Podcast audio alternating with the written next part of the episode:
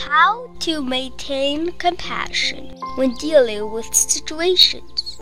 Sid R say so. What is compassion? Xiaowu bullied Sid R yet again.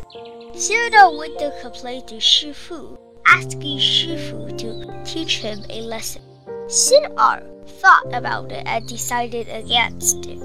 Shifu will say that we ought to be compassionate and tolerant.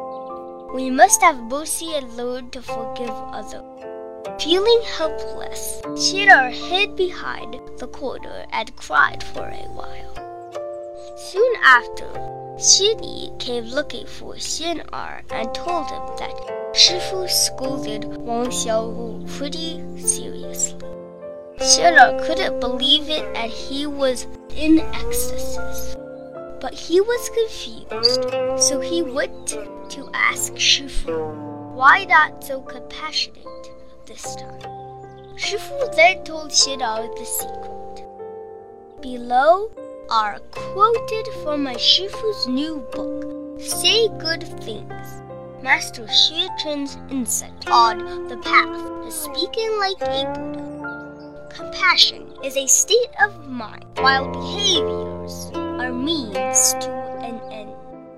Although compassion may appear as we view these phenomena, the mind remains the same. Compassion is to care for the weak and unprivileged, as well as to help others in a selfless way.